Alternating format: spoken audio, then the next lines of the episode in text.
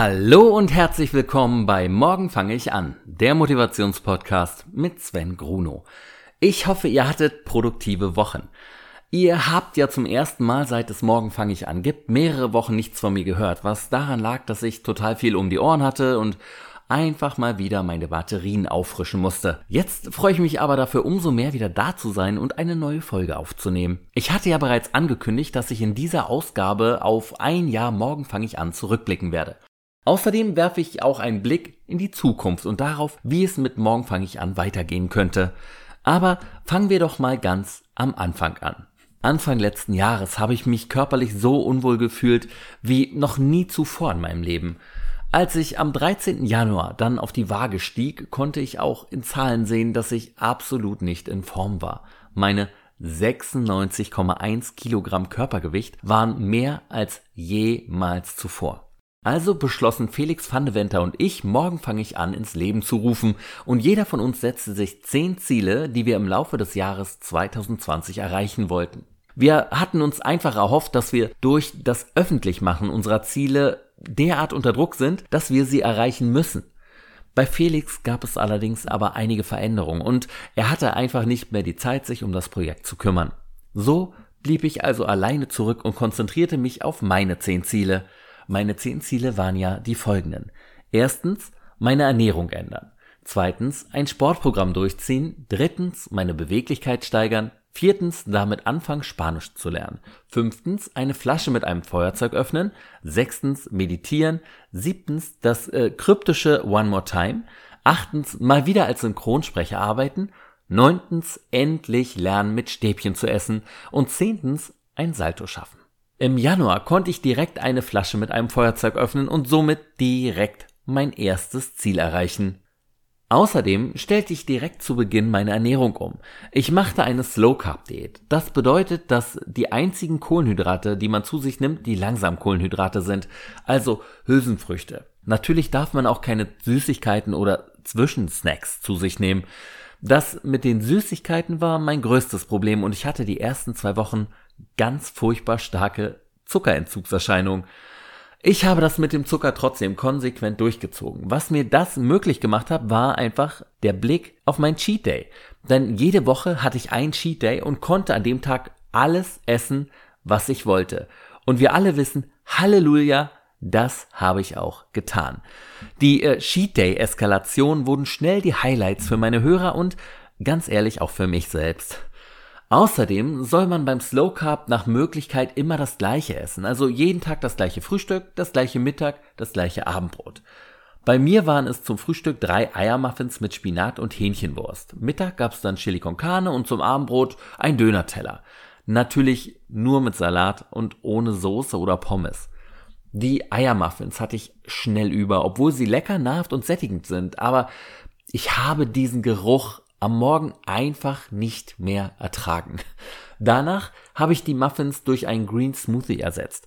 Das Rezept dazu findet ihr übrigens in den Story Highlights von der Morgen fange ich an Instagram-Seite. Mittags gab's bis zum Sommer jeden Tag Chili. Da habe ich mich so unglaublich, das klingt, jeden Tag drauf gefreut. Den Dönerteller am Abend habe ich länger ertragen als die Muffins am Morgen, aber nach einer Weile konnte ich das Fleisch, das einfach nicht die beste Qualität hat, machen wir uns mal nichts vor, nicht mehr essen und stieg da auch auf einen Green Smoothie um. Auch mein Sportprogramm startete bereits Ende Januar. Zunächst mit mehreren Apps, also jeweils eine für Push-ups, Klimmzüge, einem für ein Bauchprogramm und weitere Übungen zu Hause. Ende Februar stieg ich dann bei Freeletics ein. Ich hatte das schon mal gemacht, hatte ganz gute Erfahrungen damit, hatte einfach wie die meisten ja einfach nach ein paar Wochen aufgehört, aber ich hatte so gute Resultate damit erzielt, dass ich mich wieder daran wagen wollte. Ich trainierte also fünfmal die Woche und es hat nicht immer Spaß gemacht, vor allen Dingen nicht abends nach der Arbeit, aber ich war wieder mit den Ergebnissen sehr zufrieden. Und auch im Februar startete ich mein Laufprogramm. Ich hasste Laufen schon immer und es war zunächst für mich diesmal auch keine Freude. Irgendwann hat sich das dann aber nach und nach geändert und ich mag das Laufen selbst zwar immer noch nicht unbedingt, aber renne halt quasi immer diesem Gefühl hinterher, dass man nach dem Laufen bekommt. Das liebe ich. Darum steigerte ich mich jeden Monat und von April bis November lief ich dann in sieben Monaten jeweils über 100 Kilometer, am meisten im Juni, wo ich auf über 190 Kilometer kam. Eine weitere große Motivation für mich immer wieder laufen zu gehen war auch die Adidas Running. Morgen fange ich an zu laufen Gruppe. Seit wir die Gruppe eröffnet haben, gibt es da einen regen Zuwachs und alle laufen super fleißig. Es ist immer total spannend. Man schaut, uh, wie viel Kilometer muss ich laufen, bis ich den vor mir eingeholt habe? Wie nah ist der hinter mir an mir dran? Muss ich heute noch laufen gehen, sonst schluckt er mich morgen vielleicht, weil ich morgen nicht laufen gehen kann. Und es war für mich immer wieder ein kleiner Beweggrund, nochmal rauszugehen und nochmal ein paar Kilometer runterzureißen. Ich habe mich im ersten Halbjahr wirklich penibel an alles gehalten. Bis Mitte Juli hatte ich dadurch 16,3 Kilogramm abgenommen und wog nur noch 79,8 Kilogramm. So wenig hatte ich zuletzt mit 20 gewogen. Was mir jetzt persönlich aber zu wenig war. Vielleicht liegt es einfach daran, dass ich als Kind zu viel Wrestling geguckt habe und somit mein körperliches Schönheitsideal eher in Richtung eines durchtrainierten Wrestlers ging, als in die Richtung eines Marathonläufers. Deshalb und auch weil ich einen neuen Schwung brauchte, ließ sich mir von Alex Kugler einen neuen Ernährungsplan aufstellen. Ziel war Muskelwachstum bei gleichzeitiger Fettreduktion. Der Ernährungsplan war ausgelegt auf mehr Eiweiß und wenig Kohlenhydrate. Jede Woche durfte ich zwei Cheat Meals zu mir nehmen, dafür fiel aber der Cheat Day weg. Ich merkte relativ schnell einen weiteren Muskelanstieg, aber wurde beim Essen irgendwie immer schlampiger. Mir fehlte mein Cheat Day, also stieg ich im letzten Jahresquartal wieder auf den Cheat Day um.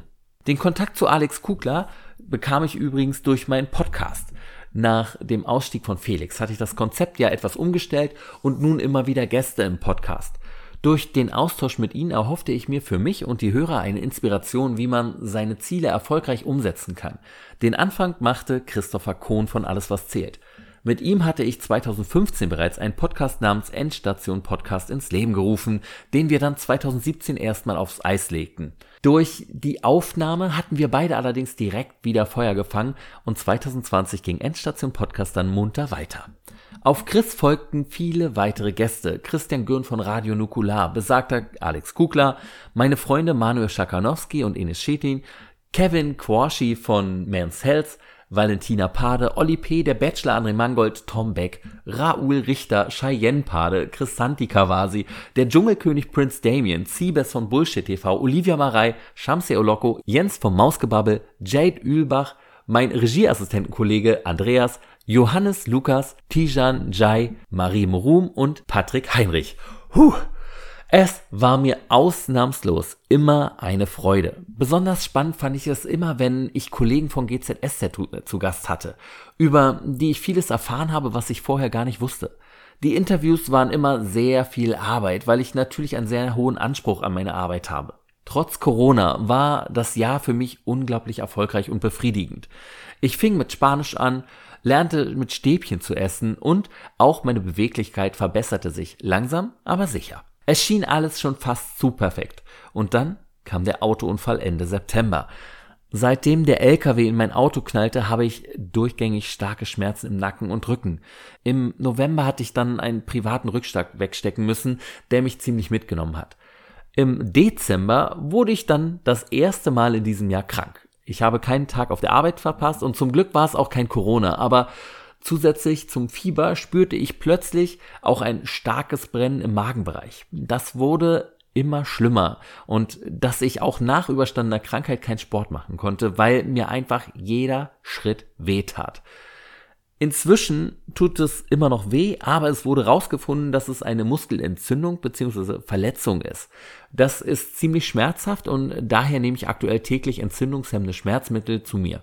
Man konnte mir leider nicht genau sagen, wie lange das jetzt noch dauert, bis die Schmerzen endlich weg sind, aber ich arbeite dran und ich hoffe, dass es bald soweit ist. Und was passiert wohl, wenn es mir eh schon nicht so gut geht, ich zusätzlich noch Schmerzen habe und wir uns mitten in der Weihnachtszeit befinden? Richtig, ich fresse. Und so habe ich seit Anfang Dezember ordentlich an Gewicht zugelegt. Ich habe mich noch nicht wieder gewogen, aber die Hosen, die ja alle plötzlich locker saßen, waren lange nicht so eng. Nach einem Jahr kann ich zu den Zielen also folgende Bilanz ziehen. Erstens, meine Ernährung ändern hat gut geklappt und auch wenn ich aktuell wieder schlechter dastehe als noch zur Jahresmitte, ernähre ich mich insgesamt wesentlich gesünder und bin weitaus fitter und habe mehr Muskeln. Zweitens ein Sportprogramm durchziehen. Auch das hat geklappt und neben nahezu drei Freeletics Journeys bin ich über 1000 Kilometer gelaufen. Drittens, meine Beweglichkeit steigern konnte ich auch. Auch äh, wenn ich gedacht hätte, dass das schneller geht, aber ich bin doch ganz schön eingerostet gewesen. Viertens, damit anfangen, Spanisch zu lernen. Das habe ich gemacht, muss mich aber unbedingt wieder damit auseinandersetzen, weil ich das bisschen, was ich gelernt hatte, weil ich mit der App ja nicht so zufrieden war, äh, das habe ich eigentlich auch alles fast schon wieder vergessen. Fünftens, eine Flasche mit einem Feuerzeug öffnen. Dieses historische Highlight könnt ihr auf meinem Sven Gruno Instagram-Kanal äh, bewundern. Und Gruno wird übrigens mit einem W am Ende geschrieben. Sechstens, meditieren. Damit habe ich angefangen und auch wenn ich dabei meistens einschlafe, dringe ich doch immer weiter in diese Materie ein. Die Tür ist jedenfalls schon mal geöffnet. Siebtens, das kryptische One More Time. Dahinter verbirgt sich nichts weiter als noch einmal ein Footballspiel zu spielen. Ich habe ja über 20 Jahre Football gespielt und es fehlt mir einfach jede Minute. Und wenn ich jetzt so fit bin, wie ich es im Sommer war, dann möchte ich gerne nochmal ein Spiel spielen und gucken, was ich noch drauf habe. Durch Corona war das aber dieses Jahr leider nicht möglich. Denn die Liga wurde komplett eingestellt und somit ähm, wird dieses Ziel verschoben. Achtens, mal wieder als Synchronsprecher arbeiten. Durch Corona habe ich dieses Jahr sogar mehr gearbeitet als normalerweise. Ich war eigentlich durchgängig in Beschäftigung und hatte dafür null Zeit. Dadurch ist es leider hängen geblieben. Neuntens, endlich lernen, mit Stäbchen zu essen. Das habe ich geschafft und genieße es total. Es macht mir riesigen Spaß und ich trainiere so oft wie möglich mit Stäbchen und esse alles Mögliche damit. Zehntens, ein Salto schaffen. Das Ziel wollte ich am Jahresende angehen, aber durch die Nackenverletzung war es mir einfach nicht möglich, das zu machen. Schlussendlich habe ich drei meiner zehn Ziele nicht erreicht, wobei die drei auch eher durch höhere Gewalt gescheitert sind. Also gucken wir lieber glorreich und positiv auf die sieben erreichten Ziele. Es war ein anstrengendes, aber auch sehr belohnendes Jahr für mich.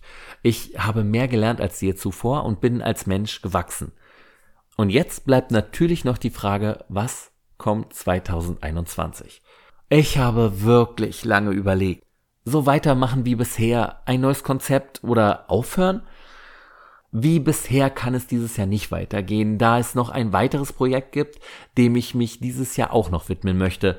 Aufhören möchte ich auch nicht, weil morgen fange ich an, mir so viel bedeutet. Ich brauche nicht nur die damit verbundene Motivation, sondern es würde mir wirklich was fehlen. Ich liebe dieses Projekt halt einfach und daran seid ihr nicht ganz unschuldig. Eure vielen Rückmeldungen und Nachrichten, auch jetzt während der Pause, erwärmen mir immer wieder das Herz und motivieren mich so sehr weiterzumachen. Wöchentlich werde ich es dieses Jahr nicht schaffen. Dafür steht einfach viel zu viel auf meiner Agenda. Und wer nun wissen will, wie genau es weitergeht und welche zehn Ziele ich dieses Jahr verfolgen werde, der hört einfach die nächste Folge von Morgen fange ich an. Vielleicht habt ihr ja noch ein paar Vorschläge, was ich mir dieses Jahr für Ziele setzen könnte. Am Montag werde ich mich morgens jedenfalls endlich mal wieder wiegen und hoffe, dass ich unter 90 Kilogramm bleibe. Toi, toi, toi. Um direkt wieder gut ins Jahr zu starten, werde ich auf bekannte Mittel zurückgreifen und es heißt wieder Slow Carb Diät für mich. Und zu guter Letzt werde ich mich langsam wieder am Sport versuchen. Ich bin sehr gespannt, wie das wird, aber es muss einfach wieder sein. Ich muss was machen. Das war's schon für diese Woche. Ich wünsche euch allen eine wundervolle und produktive Woche, in der ihr euren Zielen näher kommt. Passt auf euch auf. Vielen Dank fürs Zuhören bis zur nächsten Folge von Morgen fange ich an. Euer Sven.